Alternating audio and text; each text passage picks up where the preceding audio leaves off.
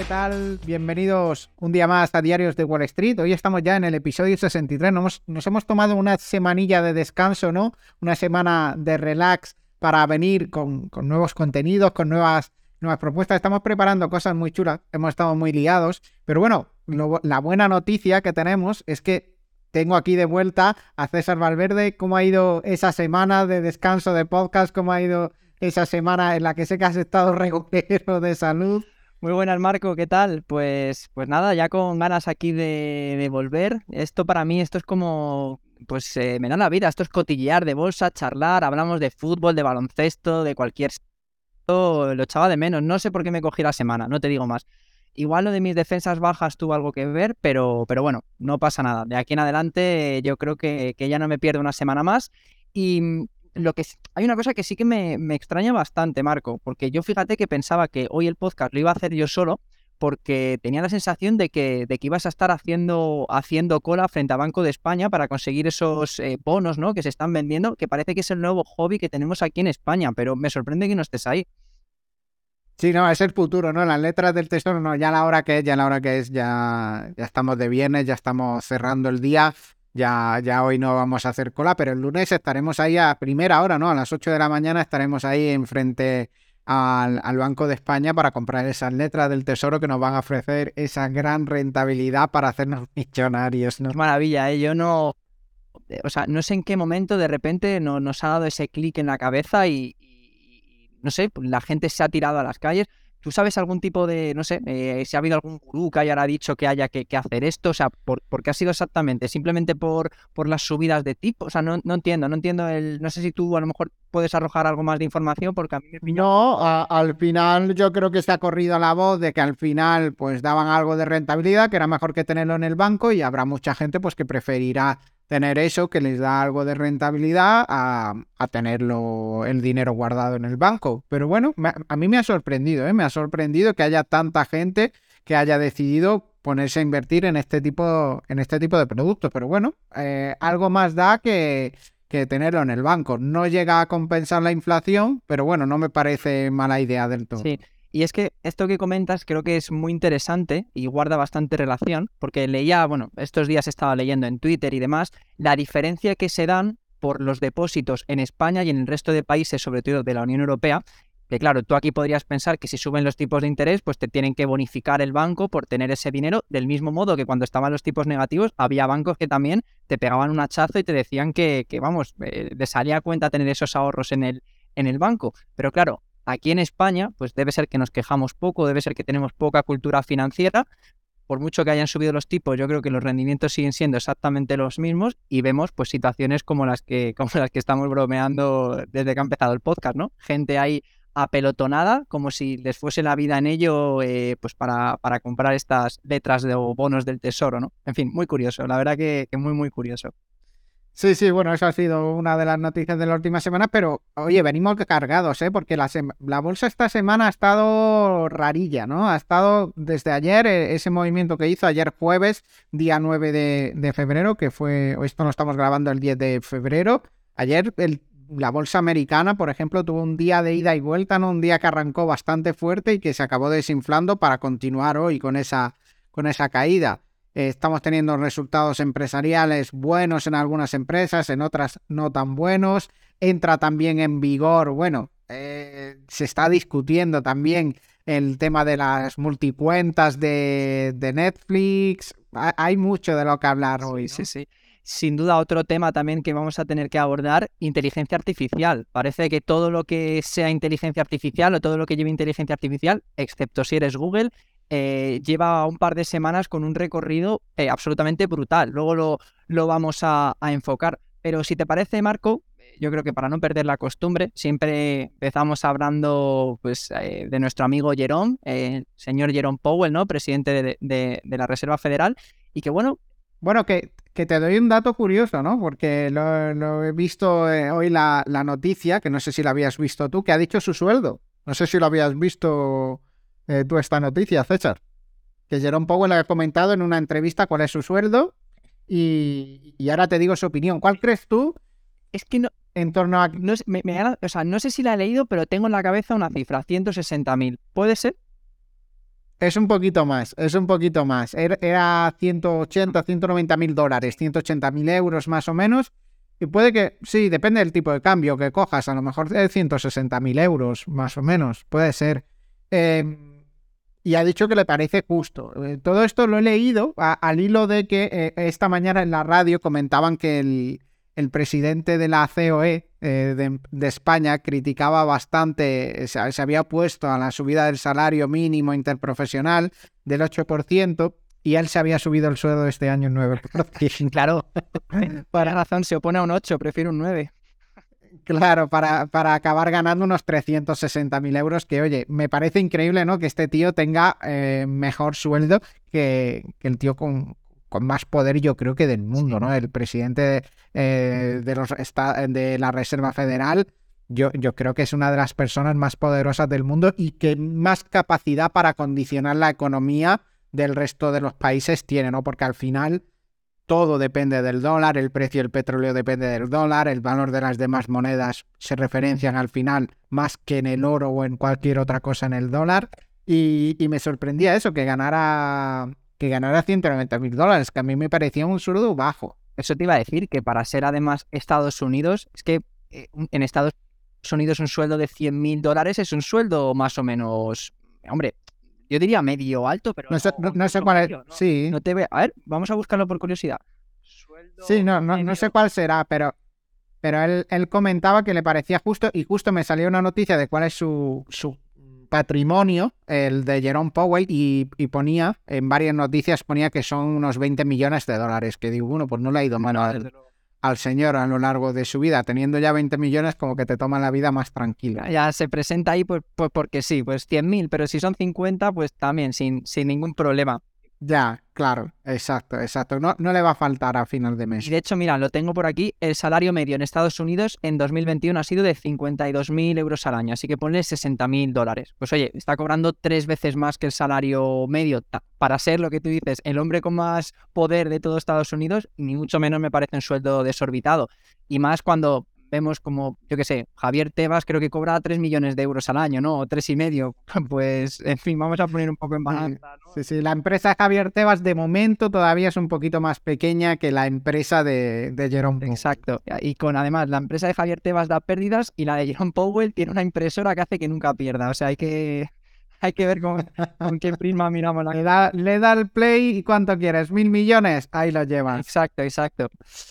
Mm, y, bueno, por comentar rápidamente, eh, lo último que creo que fue, no sé si martes o miércoles, que tuvo una comparecencia y parecía estar moderadamente contento. O sea, por un lado sí que mm, pues parecía bastante contento con el tema de que la inflación pues ya parece que se está enfriando, que ha tocado, que ha tocado techo, pero el mercado laboral y los resultados, creo que fue el viernes pasado, ¿no? El informe de empleo, que fue bastante, bastante sólido, como últimamente, bueno, últimamente, como el último año o año y medio acostumbra.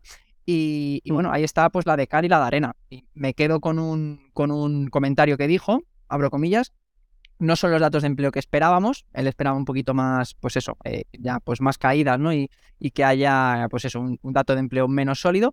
Y, y bueno, eh, iba a cerrar esto, pero creo que como lo tengo aquí también apuntado, lo comentamos, no ha cambiado mucho la hoja de ruta que tiene la Fed. De hecho, desde hace una semana se esperaba una subida de tipos para la próxima reunión del 22 de marzo van a ser 25 puntos básicos en un 97% y ahora mismo esa subida es de un 93%. O sea, bueno, cuatro puntos eh, de diferencia que, bueno, yo creo que tienen que cambiar mucho las cosas para que acaben subiendo 50 o, bueno, o, cero también. Sí, de momento yo creo que ya vamos, ya pasada la fase esa de subir 0,75, de, de subir 0,5, yo creo que eso ya ha pasado, ya creo que van a ir de poquito a poco, de 0,25 en 0,25 y a medida que, vean cómo la economía va respondiendo, pues irán reaccionando. La buena noticia que tienen es que la economía pues sigue haciendo máximos el de empleo, sigue cayendo el desempleo.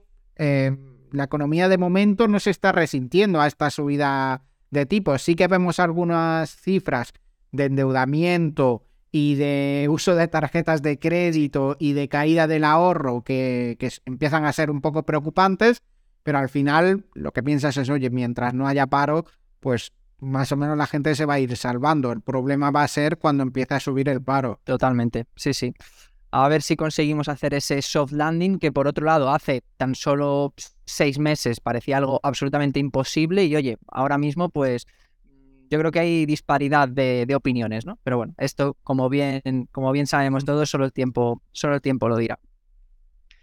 Exacto. Pues si te parece, vamos a hablar ahora de inteligencia artificial, Marco, que, bueno, ya lo venimos aquí adelantando. Este va a ser el año Vamos, tenemos, yo desde mi punto de vista, luego me dices tú qué sectores crees que son los que más van a dar que hablar este año. Para mí es inteligencia artificial, por otro lado, luego, sector también armamentístico, eso creo que, que, lo tenemos todos bastante claro.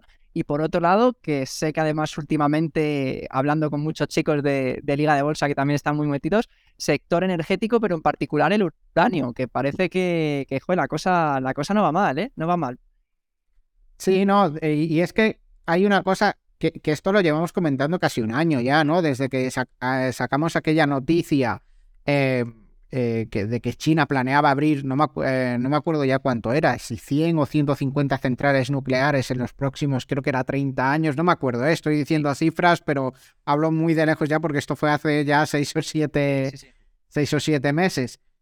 Más de 100 era, más de 100 centrales nucleares y no me acuerdo en la planificación temporal. perdona que te interrumpa y te dejo con esto, eh, pero para, para, que veas que el número era un número desorbitado, creo que querían hacer más centrales nucleares de las que a día de hoy hay en funcionamiento en todo el mundo. O sea, ya simplemente ese dato. Te, dejo sí, sí, una, una, auténtica, una auténtica barbaridad. Entonces, eh, si e, e, este es el, como lo ves China, si este es el objetivo de China, al final estamos con el mercado de petróleo que no, no deja de dar problemas, ¿no? Al final tienes a Rusia que hoy mismo ha dicho, hoy o ayer, eh, dijo que, probablemente en respuesta a esos price caps, a esos límites de precios a su petróleo, pues lo que van a hacer tranquilamente es reducir producción.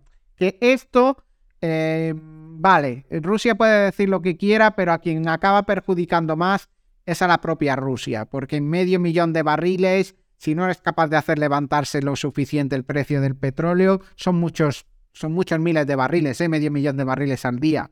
Son muchos, muchos, muchos barriles. Entonces, si Rusia no, no, no, es capaz de levantar el precio del petróleo con esto, pues eh, se va a llevar un golpe importante. Así que al final el mercado del petróleo es un mercado en el que hay unos intereses que no, no concuerdan. ¿no? Rusia, la OPEP y Estados Unidos no tienen los mismos intereses, o puede que sí, no nos lo digan, pero es un mercado en el que está todo muy complicado.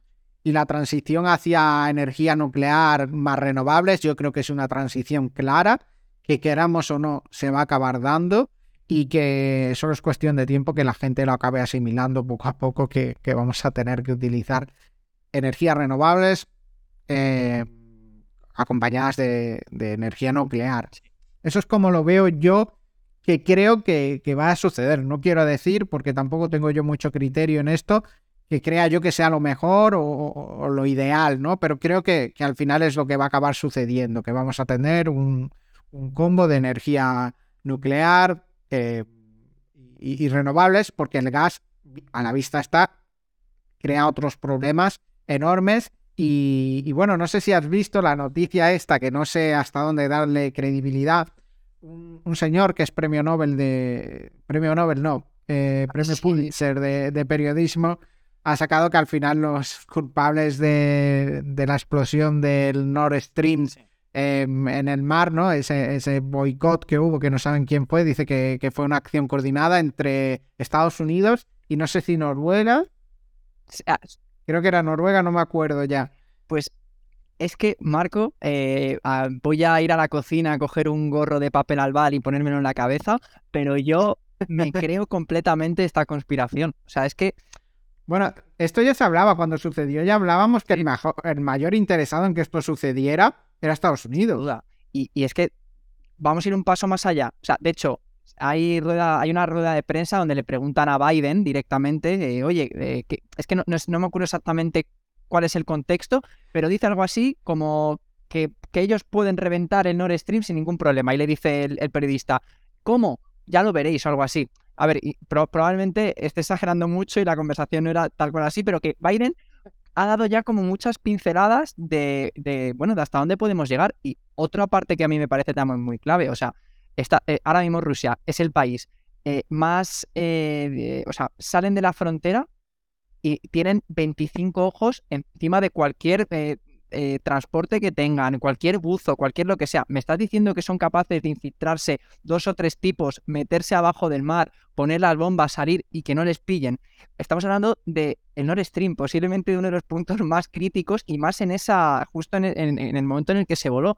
Es que me niego a pensar que, que, se pueda hacer por, por otro lado que no haya sido Estados Unidos, que evidentemente le ha venido de perlas. Vamos a vender gas a cuatro veces más con el gas natural licuado, vamos también a poner en marcha todas las refinerías que las tenemos al 100%, o sea, es que es que es el único ganador de todo esto. Y ahora mismo, si rompes ese, esa cadena de suministros, ¿de dónde va a comprar Europa? Si ya no te lo puede traer en Nord Stream, pues lo va a traer de nuestros vecinos occidentales. O sea, es que a mí me, parece clarísimo. O sea, es que no, no veo qué sentido tiene. No, le, no le ves fallas a su lógica. ¿Qué sentido, Marco, tiene que Rusia reviente eh, uno de los puntos por los cuales, o sea, que la guerra terminará y que Rusia, evidentemente, que en 5 o 10 años nos seguirá, nos volverá a vender petróleo. Eso creo que a nadie le. Que sí, que todo el mundo, transición verde y demás, pero bueno, yo creo que hasta que seamos 100% ecológicos. Bueno, si es que ahora mismo, ahora mismo, perdona que te interrumpa, César, ahora mismo Rusia nos está vendiendo petróleo, aunque no lleve la etiqueta Made in Rusia. Porque, por ejemplo, el otro día, eh, creo que lo compartí en Twitter un, gráfico hace ya dos o tres semanas de que Malasia estaba vendiendo mucho más petróleo del que eran capaces de producir a China. Entonces, al final, ¿de dónde viene todo ese petróleo que está vendiendo Malasia? Pues viene de Rusia, lo reetiquetan y va para China. Y China, de cara a Estados Unidos, le dice, no, no, yo mira, no le estoy comprando nada a, a Rusia. Y con la India pasa igual está yendo el petróleo ruso a India, lo refinan y te lo venden como diésel. Al final estás comprando petróleo ruso refinado en otro lado. Exacto, y es que ahí quiero llegar. Eh, ¿Qué te merece más la pena? ¿Venderle el petróleo que vamos a comprar a China a 50 y luego nosotros lo compramos a 90? ¿O directamente vendérnoslo a nosotros en unos años? Evidentemente que ahora no, esto no va a pasar, pero en unos años vendérnoslo a 80 o a 90 directamente. Por eso te digo que es que no le veo ningún sentido para autosabotearse o ponerse el palo en la rueda de la bicicleta. Es que no, no tiene ningún sentido. Entonces, bueno, yo para esto, Marco, y, más, ya te digo que lo, he comentado aquí muchas veces, pero los, algún libro que me he leído de, pues eso, de, pues de cómo la CIA atentaba en suelo europeo, de, pues eso, de todas las acciones así un poco encubiertas, ¿no? Que han hecho a lo largo de los años los americanos, es que es su modus operandi, o sea, es que me cuadra a la perfección. O sea, yo estoy contigo, papel de papel albal en la cabeza y Papel albal, sí, sí, papel de plata y, tenemos de entrar por aquí, por, por el salón de mi casa. Claro, bueno, la verdad es que al final dices, es que no son teorías tan, tan descabelladas, ¿no? El, el, pensar en estas teorías porque no estamos haciendo aquí una elucubración. Alguien ha sido. Entonces, o ha sido Estados Unidos o ha sido Rusia, porque Alemania está claro que no ha sido. Alemania está claro que no ha sido porque, vamos, ha sido el más, el más perjudicado por esto, porque se quedó sin gas, empezó a subir el precio, empezaron a pagar por la luz una barbaridad y el resto de Europa también ha sido perjudicado, pero el más beneficiado, Estados Unidos, que ya tenía sus barquitos preparados, viniendo eh, a salvar a Europa con su gas natural licuado.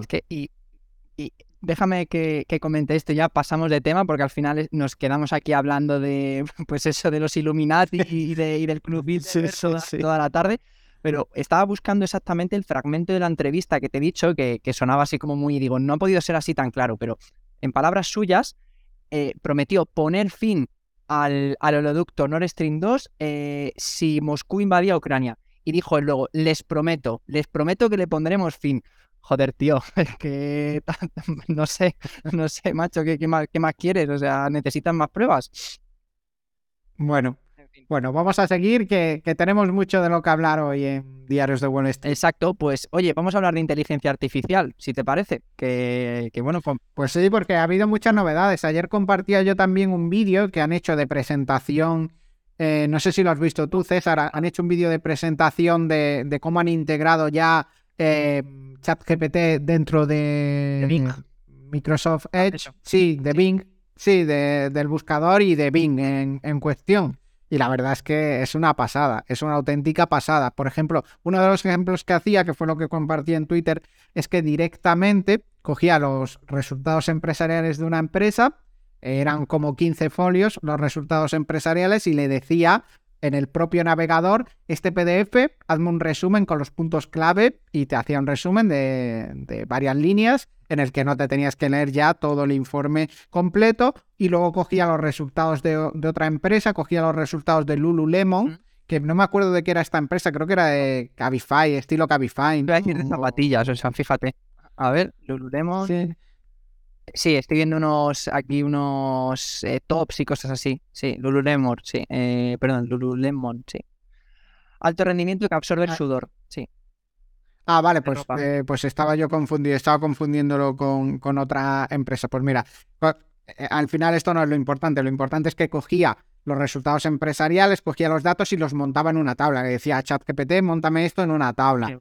Que va a estar guapísimo, yo lo mm, digo así, cuando ChatGPT empieza a leer datos reales, ¿no? Porque hasta ahora leía de la información que tenía por ahí, pero en cuanto se integre y te lea datos de una web y le puedas decir a ChatGPT con estos datos y estos criterios, dame el mejor valor para invertir o créame una cartera de inversión, eso va a ser increíble. Es que da para crear eh, cursos de inversión directamente para, cómo hacer tus inversiones basándote en ChatGPT. Ya no va a hacer falta hacer esos algoritmos de inversión. Es que si ya de por sí hay herramientas que te lo transforman, es que esto va a ser incluso con la voz. Es que directamente le, pones, le dices en el buscador, quiero un, activo que tenga estos parámetros, que haya crecido un 20% en el último año, que tenga un beneficio por acción de no sé qué. Pimba, te saca la lista y, y a correr, lo que tú dices. Exacto, exacto. De hecho, hay un dato aquí que, bueno, típico dato que, sorprende, pero, pero que yo creo que nos podemos hacer a la idea a todos, y es que se ha convertido en la herramienta más rápida de la historia en alcanzar los 100 millones de usuarios únicos. ¿Sabes cuánto tardó? Un día, ¿no? Dos meses. 100 millones de usuarios Ah, vale. Es una no, eh, de repetición de, usuarios. no, yo me refería a un millón, ah, porque creo que el, millón sí lo consiguió en, un día. Y eso tardó, Instagram, por ejemplo, tardó muchísimo. Exacto, sí. Esa gráfica también, también la he visto, pero bueno, he cogido la de, la de 100. Y para poner en perspectiva, fíjate, TikTok tardó nueve meses en llegar a esos 100 millones. Un país como China, ¿eh? con la población que tiene. Instagram, dos años y medio. Spotify, cuatro años y medio. Uber, casi seis años. Pues en dos meses ya tenemos 100 millones jugando con la herramienta, bueno, jugando cuando pueden, porque lo comentábamos antes de empezar el podcast, ¿no? sí, depende... muy... A veces funciona, a veces Exacto, exacto. Los servidores están, pues eso, petadísimos y oye, desde ya están Microsoft sacándole, sacándole rendimiento. Si pagas el fee mensual de 20 dólares al mes, posiblemente te puedas conectar cuando quieras. Si no, pues puede que tengas suerte, puede que no. Bueno, y otra utilidad que, que, lo vi también en la demostración, me pareció increíble, ¿no? Pues se conecta, te puedes conectar a Google Meet, lo han integrado también, no, en Google Meet, no, perdón, en Microsoft Teams, eh, lo han integrado también y directamente pues ChatGPT está ahí escuchando la, reunión y cuando termina la reunión pues te crea un email con los puntos clave de los que habéis hablado y las conclusiones a las que eh, habéis llegado en la reunión y te Es un pepino esto, ¿eh? Desde luego que Mira, tenemos por aquí a Pacheco que nos manda saludos. Pacheco, te mandamos un fuerte abrazo y cuéntanos, eh, ¿qué, opinas de, ¿qué opinas de esto? ¿Tú también eres de los que juega con ChatGPT? Eh, ¿Estás un poco todavía...? Con ChatGPT no sé, pero oye, a Pacheco le, le, está, le está yendo bastante bien este inicio de año, ¿eh? que el otro día le estuve bicheando un poquito la cartera 2022 le fue regular, como a todos, mm. básicamente, pero este año lo está petando, ¿eh? Tiene ahí alguna cosita que le estuve yo echando el ojo que, le va subiendo bastante. Las tecnológicas, ¿no? Igual, claro, están aquí petando, ¿eh? Pacheco muy de tecnológicas.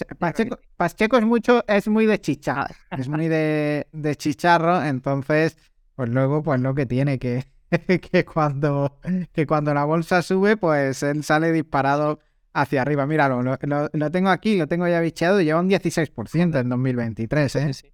Ganador del, mes de, enero y de febrero en, Liga de Bolsa, si, si tuviese cuenta. Pues sí.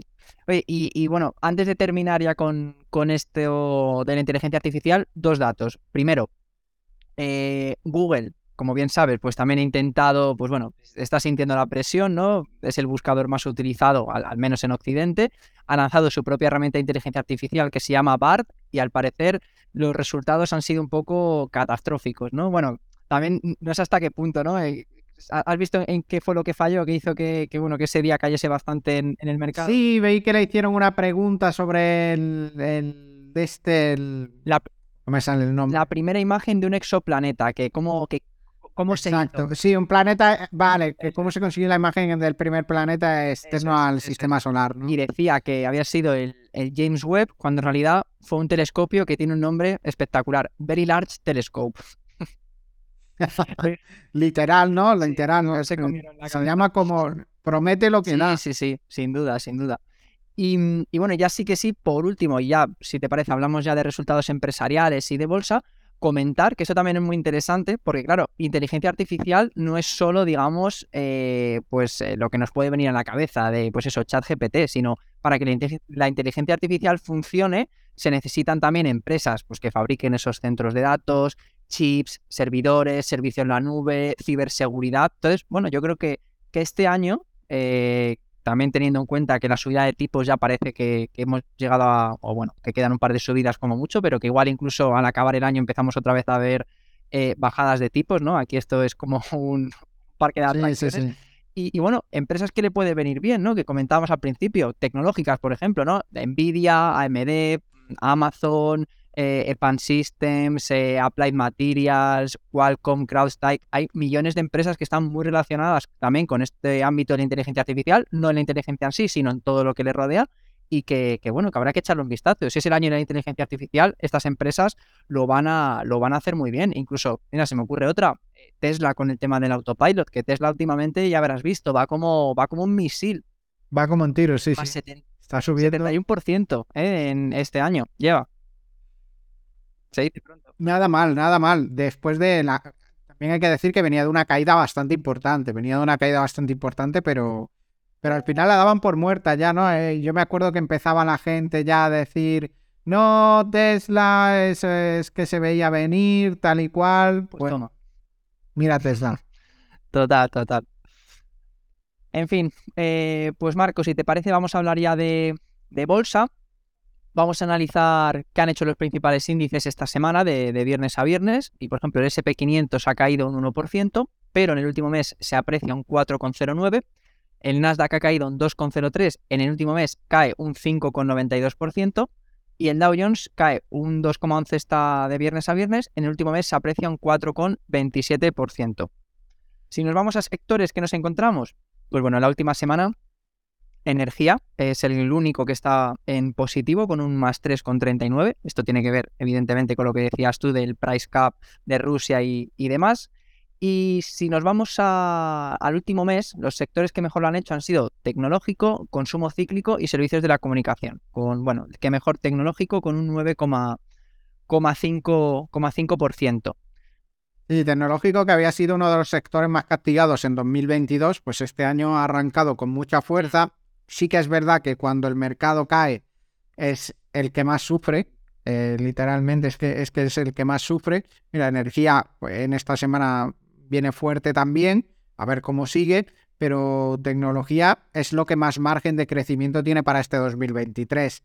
Ya lo hemos dicho muchas veces, en cuanto se empiece a ver ya claramente ese final de las subidas de tipos y ese comienzo de las bajadas, la tecnología va a salir disparada. Totalmente. Sí, sí, coincido.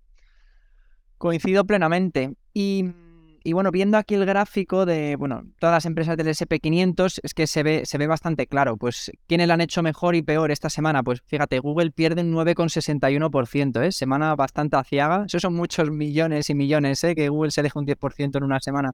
Pero bueno, Meta cae también un 6,25%, Amazon cae un 6%. Y, bueno, vemos, por ejemplo, en el otro lado, ¿quiénes lo están haciendo muy bien? Pues vemos el sector energético, ExxonMobil, eh, Chevron, por ejemplo. También eh, sector salud con United Health más 4,62, eh, Elevance Health más 2,77, eh, TVS Health más 4,85 y otro sector que comentábamos al principio que, que, en fin, que es otro de mis favoritos y posiblemente también del tuyo para este año, que es el aeroespacial y defensivo, o sea, todo lo que tenga también, que estas empresas son también armamentísticas, evidentemente, y vemos eso, Rayon Technologies más 3,66, Lockheed Martin más 3,81, Northrop Grumman más 4,79%, y es que tiene toda la pinta de que, en fin, en poco más de un mes, dos meses, cuando se acabe el invierno, por desgracia, pues va a tocar otra vez ver, pues bueno, imágenes pues bastante duras en, en Ucrania, ¿no? Esto ni mucho menos tiene pinta de, de, haber acabado, ¿no? Sí, ahora está la cosa un poco parada, pero en cuanto acabe el invierno yo creo que, la guerra va a volver con, con toda su fuerza y, a ver qué pasa. Totalmente, Marco. Y bueno, han presentado resultados bastantes empresas. Eh, hemos escogido tres, como podíamos haber elegido otras, pero bueno, estas empresas, he cogido una, Marco, que sé que además tú la tuviste en cartera, creo que te fue además bastante bien, es Disney. ya no la tienes en cartera, ¿verdad, Disney?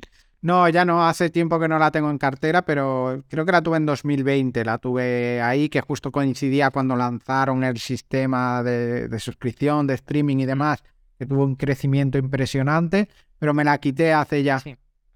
Pues bueno, ha presentado unos resultados que pues diría yo que ni fu ni fa, pero la mejor noticia, como últimamente estamos viendo, han dicho que van a echar a 7.000 trabajadores y la, acción, pues bueno, estaba volando. No sé exactamente, iba a abrir en un más 8% en, en pre-market. Déjame ver cómo va ahora mismo. Disney, hoy ha ido mal día para todos, seguro que tampoco. Pues sí, va cayendo en dos y medio. Con 21, nada, no, no se salvan tampoco. Y, bueno, vamos a comentar, eh, pues, qué ha hecho, ¿no?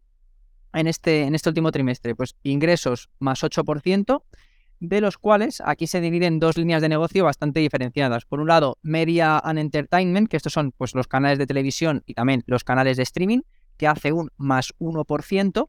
Y luego, por otro lado, parques, experiencias y productos, que esté desde la época del COVID, cada vez que hablamos de resultados de Disney, más 20%, más 20%, pues eh, más 21%. O sea, esto va, va como un tiro. La gente tiene ganas de, ir a ver a Mickey Mouse al parque de atracciones. Y, entrando, pues bueno, dentro del Media Entertainment, la primera parte que decíamos, la de los canales, eh, canales de televisión más 5%, luego el tema de streaming, Disney Plus, Hulu, ESPN Plus, eh, más 13%, y luego Pixar, Marvel y, y, sí, Marvel Studios y Pixar, que aquí lo hablan como licencias, más 1%. ¿Vale? Y bueno, de la parte de parques, pues bueno, parques y experiencias como tal, más 27%, y luego productos al consumidor, figuritas y este tipo de cosas, más, más 0%. Mira, se ha quedado, es, es, es muy, muy pequeñito, así que tampoco, tampoco tiene mayor, mayor importancia. Podemos hablar también de que se han anotado un más 13% de beneficio operativo, que su streaming sigue dando pérdidas, ya sabemos que el coste de las producciones es eh, pues muy elevado, y también que han perdido suscriptores, un 1%, que esto se traduce en 2,5 millones y al parecer la mayoría han sido de India porque han perdido acuerdos bastante importantes, sobre todo con tema de cricket y cosas así, entonces parece ser que se han, que se han dado de, baja. Así que... con SPA, Exacto, exacto. Así que, pues bueno, no sé, tú Marco, tú sí que tienes, tú sí que utilizas bastante Disney, ¿no? No, hace tiempo que me lo quité. Me lo quité porque tampoco no. Es que tampoco suben mucho contenido, ¿eh? Y todo el contenido es como requete frito al final, porque otra serie de Star Wars, que mira que yo soy fan de Star Wars, que se ve detrás de mí el cuadro y todo, pero ya es que me dan hasta pereza tanto contenido de Star Wars, ¿sabes? Hazme algo, algo diferente. Y mira, lo último que he visto, que no he visto en HBO, que nunca la había visto, es la segunda parte del Padrino. Siempre había visto la primera, había visto la primera un par de veces o tres y nunca había visto la segunda parte. Y el otro día me la vi estilo, estilo serie. me la he visto, tres días me la he visto. Cada día un capítulo de una hora. ¿Y qué te, qué te gustó más, la primera o la segunda? Porque todo el mundo dice la segunda, pero yo he de decir que a mí me gustó más la primera. Ahí dejo. A mí me gusta mucho más la primera, creo que tiene mucha más coherencia. De hecho, la segunda no me ha gustado tanto, ¿eh? Mm. Eh, no sé, eh, al final con tanto salto temporal de, de Vito y, y, Michael Corleone, no sé, me, me, pareció como mucho más redonda la primera. Puede ser, puede ser, aunque... Sí que es verdad que la primera se queda en todo lo alto, se queda en todo lo alto, se queda súper arriba como para una segunda parte. Entonces yo hubiera cogido, para mí lo mejor es la, la segunda mitad de la primera aunque me gusta mucho el inicio también, lo de la moda. No, se puede quitar. No, ahí no, no te puedo dar la razón, lo siento. Yo me, gusta la primera con una horita de la segunda. Pero e, estoy de acuerdo contigo lo de que a lo mejor los saltos lineales te pueden hacer, sobre todo porque encima hablan en italiano y demás, o sea, que a lo mejor Sí, no, pero que a mí me gusta. De hecho, la, parte que más me gusta es la parte de cuando hablan de Vito, la parte antigua. Eh, es lo que más me gusta. te iba a decir que ah, eh, era necesario meter ahí a Robert De Niro. O sea, no, no, no. O sea, sí, o, sí, o sea, no queda otra, no queda otra. Pero, pero sí, las dos, en fin, peliculones impresionantes. Creo que no has visto la tercera, ¿no? Por lo que dices. No, no la he visto, pero en la serie que comienza la, la siguiente temporada. Y bueno, también estoy viendo The Last of Us que, por eso vi lo del padrino, porque de entrar a HBO me la sugirió para verla y, por eso la vi, que dije, mira, no la había visto. Y The Last of Us a mí me parece un serión, me parece que está siendo increíble. No sé si la... Mira, me ha caducado la cuenta de... Tenía una cuenta que compré en plan lo típico por Telegram, ahí por, imagínate, 10 euros un año. y justo me caducó eh, pues a mediados de enero. Así que llevo, pero bueno, le voy a poner solución dentro de poco. Ya, ya os contaré, ya tengo mi siguiente piratada en la cabeza, o sea que me, No, ya, al final lo que hago es eh, uso una web que se llama foca.club, creo que se llama, que es para compartir cuentas y demás, que no es nada ilegal, pero, pero funciona súper bien. Al final, en vez de costarte 8 o 10 euros al mes, te cuesta 3 euros. Y, y, así lo tengo yo. Y la verdad es que es súper cómodo. Te creas tu perfil en la cuenta de, esa persona o pones la tuya para compartir gastos de esa cuenta y funciona súper bien, la verdad. Quedamos siempre de súper ratas, pero es que hay que ahorrar dinero para invertir, ¿eh? hay, que, eh, hay que meter cada euro ahorrado es euro invertido. Y la verdad es que luego en la realidad no soy así. Yo soy la persona más dejada que existe para, para el dinero. Eh, cualquiera que me conoce puede dar fe de que invito, no, no me no, pido el dinero que me deben. Eh, eh, eh, soy, así con el dinero. Soy, soy más negociante. Para tener una empresa, ¿no? Para tener una empresa no soy. Yo de liga de bolsa, no, no, no entiendo nada de lo que está pasando aquí. Ahora, ahora entiendo muchas cosas. No, soy. Sí, no soy muy así con el dinero, pero. Em, pero hay que decir eso, que cuando puedes ahorrar un poquito, pues te lo ahorras. Sí, Total, y que, que si te pones a pagar Netflix, HBO, Spotify, no, eh, claro. En fin, es que no, no te da. Entonces aquí hay que, hay que hacer la, la triquiñuela. La triquiñuela. en fin, bueno, vamos a hablar rápidamente de que también falta hablar de tema cripto. Vamos a hablar eh, de dos empresas energéticas, cada una a su manera, pero que lo han reventado ambas. En primer lugar, BP, eh, que bueno, es que tampoco vamos a pararnos a valorar mucho. BP que hizo unas declaraciones sorprendentes el otro día cuando todos están yendo hacia transición a energía limpia, transición a energía verde y demás. Ellos han dicho, no, no, no, no, nosotros vamos a tope con el petróleo. Es decir, quiero morir matando. O no, no, o, quedar como la líder del sector, pero eh, ellos tienen claro que van a seguir apostando por el petróleo en el momento en el que eh, después de 114 años de empresa, este ha sido tu mejor año, eh, y encima, no, no, por, no por, o sea, eh, la diferencia entre el 2022 y el 2021 ha sido de un más 115%, se han duplicado ingresos 27.650 millones. Entonces, claro, ¿qué, ¿qué, le vas a decir? ¿Qué le vas a decir? Ya le pillarás en, un, en, un, ciclo bajista al petróleo, ¿no? Sí, pero ahora mismo es que no hay quien tosa a ese, a ese caballero. Además, han aumentado el dividendo un 10%, han anunciado una recompra de acciones, bueno, se me queda hasta corta, ¿eh? 2.750 millones, pues vale, ¿no? Pero, pero, en fin, lo que tú dices, que, que, normal que vayan con el cuchillo entre los dientes y estos solo quieran hablar de petróleo. Para ellos los cargadores estos de, energía limpia y de los puntos de recarga son el diablo, si pueden le pegan un hachazo. No me extraña. Sí, sí, pues así que bueno, si quieres comentar un poco los resultados, pero eso, lo que has dicho, ¿no? Ingresos récords eh, aumentados un 115%, una auténtica barbaridad. Y quitando eso, lo de la recompra de acciones que, han hecho, pero vamos, lo veo lógico también, ¿no? También le habrán sacado su rentabilidad esa recompra de acciones. Sí, no, total. Y que, que bueno, eh, lo, mejor de estas empresas es que como bien sabes, luego tampoco... Bueno, es que evidentemente que con lo que dice el CEO queda muy claro que tampoco quieren reinvertir en nuevas líneas de producto, no quieren intentar probar nada nuevo. No, no, no. Subimos el dividendo, nuestros accionistas están la hostia de contentos y nosotros seguimos aquí a piñón fijo, eh, escarbando todo lo que podamos y ya está. Petróleo, petróleo, petróleo y petróleo. Creo que ese, es mi, ese es mi gran resumen de los resultados empresariales. Creo que no hay que, no hay que decir mucho más tampoco. Sí, sí, si quieres comentar por último también los de Cameco, eh, que, también unos resultados muy, muy buenos, ¿no? Buenísimos. Eh, de hecho, los mejores resultados también de su historia, eh, que de hecho ha servido para levantar a todo, a todo el sector del, uranio, el ETF de URA, por ejemplo, que no hemos comentado aquí mucho.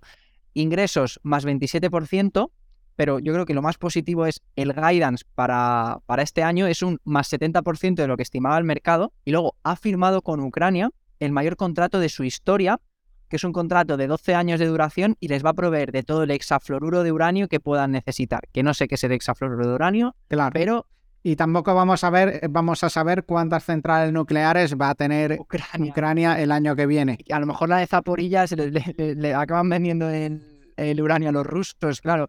De hecho, er, era una de las. Me río, pero e, era uno de los puntos en el acuerdo que, estaba como sujeto variable algunas, algunas, algunos puntos de los acuerdos, pues por si las centrales nucleares estaban en manos rusas o ucranianas, como es, como es algo evidente. Pero bueno, eh, es una empresa que, como bien sabes, aquí llevamos hablando de ella bastante, bastante tiempo. Es el principal productor de, uranio del mundo, la empresa canadiense. Y, bueno, yo creo que tiene, que tiene muchísimo recorrido todavía por delante. Eh, cada vez pues eso, el uranio empieza a ser parte quizá de, nuestras vidas, ¿no? Eh, cada vez se habla menos de centrales, de cerrar esas centrales nucleares, cada vez se, se, habla más de abrir unas nuevas, no en España, pero hemos visto el caso de Francia, hemos visto el caso de Alemania, y yo creo que es una tendencia que, bueno, que vamos a ver en los, en los siguientes años, casi seguro. La verdad es que sí, la verdad es que sí. Y bueno, para, oye, yo creo que hoy vamos a hacer eh, tiempo, vamos, vamos a ir más o menos bien de tiempo, ¿no? Para no pasarnos de la hora. Vamos a hablar ya de cripto, ¿no? Hablemos de cripto, porque bueno, ha sido un inicio de año fulgurante, una auténtica, una auténtica locura. Y, bueno, eh, todo lo que sube baja, evidentemente, de ahí que esta semana pues sí que haya caído un poco, pero... Hay que recoger beneficios, ¿no? Sí, sí, sí, hay que recoger, hay que recoger todo lo sembrado. Y ha habido una noticia que sí que la considero bastante negativa, y es que Estados Unidos hay rumores de que la SEC quiere prohibir el, el staking dentro de los, de los exchanges. Pero bueno, lo comentamos más adelante, vamos a analizar qué han hecho las principales criptomonedas por capitalización. Eh, en la última semana, pues Bitcoin cae un 7,56, Ethereum cae un 8%, BNB un 7,56 abajo, Ripple 6,60, o sea, realmente todas, quitando Polygon, que, sube hasta la, hasta la novena posición, me suena que, que, estaba un poco más abajo otras, otras veces que lo hemos comentado, que esta Polygon eh, se anota un 3,5% de subida. Pero bueno, eh, por ejemplo, Solana ha caído muchísimo, un 16%. Eh, pero bueno, que es que, eh, en fin, Solana creo que este año llevaba un 150%. En, o sea que, bueno, ya. Sí, sí, no, Solana ahí se mantiene en la decimoprimera posición. Y, vaya año, vaya año que lleva Solana. Total.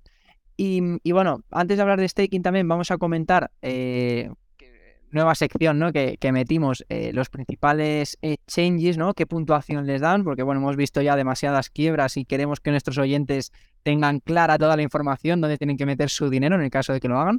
Y bueno, eh, según este ratio que nos da CoinMarketCap, que lo que te da un scoring, ¿no? Dependiendo del volumen de negociación, de la liquidez, del número de usuarios que tengan, si es compatible con Fiat, etcétera.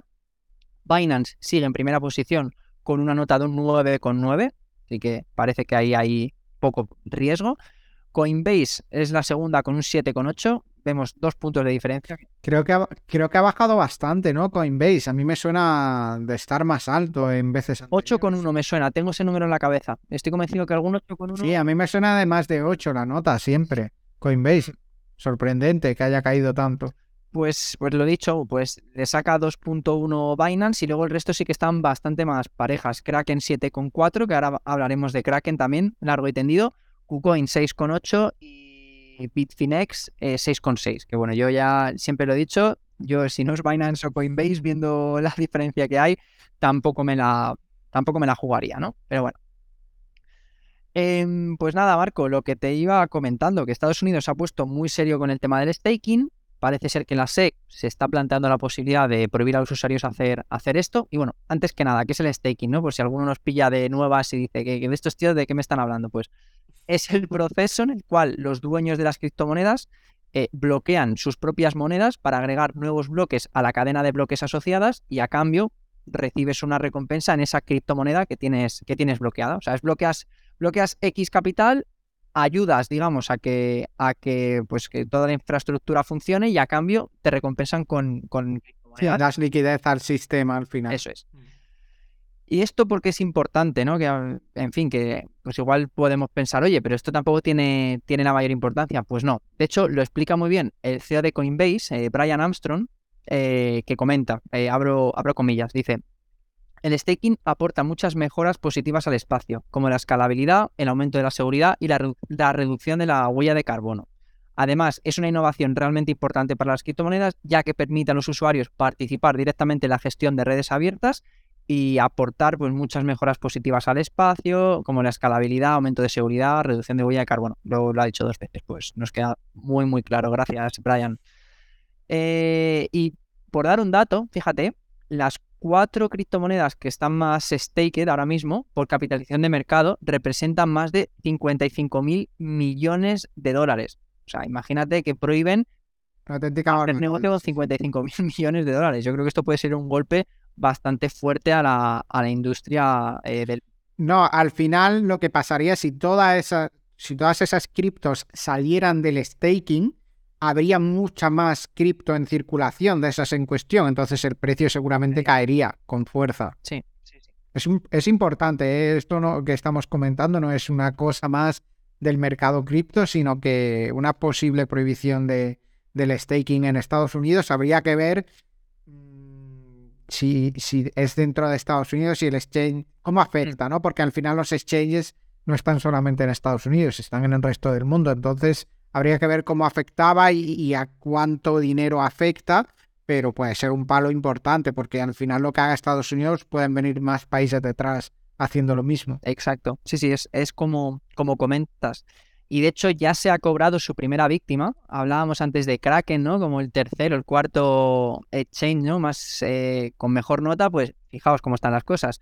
Eh, la SEC ha presentado cargos por haber comercializado valores no registrados le han cascado 30 millones de multas y luego ya no sé si de forma voluntaria o también porque se le han impuesto, ah, pues eso, han decidido cerrar estos servicios de, staking dentro de la, de la, plataforma. O sea que, que, bueno, una noticia, lo que tú dices, que es bastante importante. De hecho, fíjate, es incluso más importante teniendo en cuenta el, el, volumen de trading que se está viviendo últimamente en el, en el negocio cripto. Mira, tengo aquí entre los principales exchanges que hablábamos antes, en la última semana Binance ha tenido un aumento de tráfico de un 21%, Coinbase de un 30%, Kraken de un 25%. Parece otra vez que vuelve a estar bastante de moda, que la gente, pues por el, por el FOMO, no se quiere perder estas subidas que, está, que, están, que están teniendo y que, bueno, yo creo que puede afectar de forma muy negativa ¿eh? en el momento en el que ya aparece otra vez que, habían encauzado bien el barco. Bueno, vamos a ver, vamos a ver. Eh, yo lo veo complicado porque al final Estados Unidos eh, no, no tiene capacidad para prohibir el staking en todo el mundo. Ah. Entonces, si al final puedes hacer staking en otro lado, no lo sé, lo veo complicado. Pero que esto, que esto llegue a puerto, que llegue a afectar demasiado, mm. pero está esa posibilidad. No, y fíjate que China, por ejemplo, prohibió a sus ciudadanos de algún modo, ¿no? Hacer el, pues, el, invertir en criptomonedas. Que de hecho esto es algo a lo cual se ha referido Charlie Munger, que, que bueno, la mano derecha de, de Warren Buffett, y que, que, bueno, él nunca ha sido muy... También es verdad que con 99 años tampoco hay que pretender que, entienda bien aquí. está, ya más en, está, ya más en, otro lado que aquí. A punto de, a punto de cumplir las tres, las tres cifras de, de, cumpleaños. ¿eh? Es que claro, se, se, dice pronto. Pero bueno, el, el tipo elogió a Xi Jinping eh, en materia de criptomonedas solamente, por lo que parece.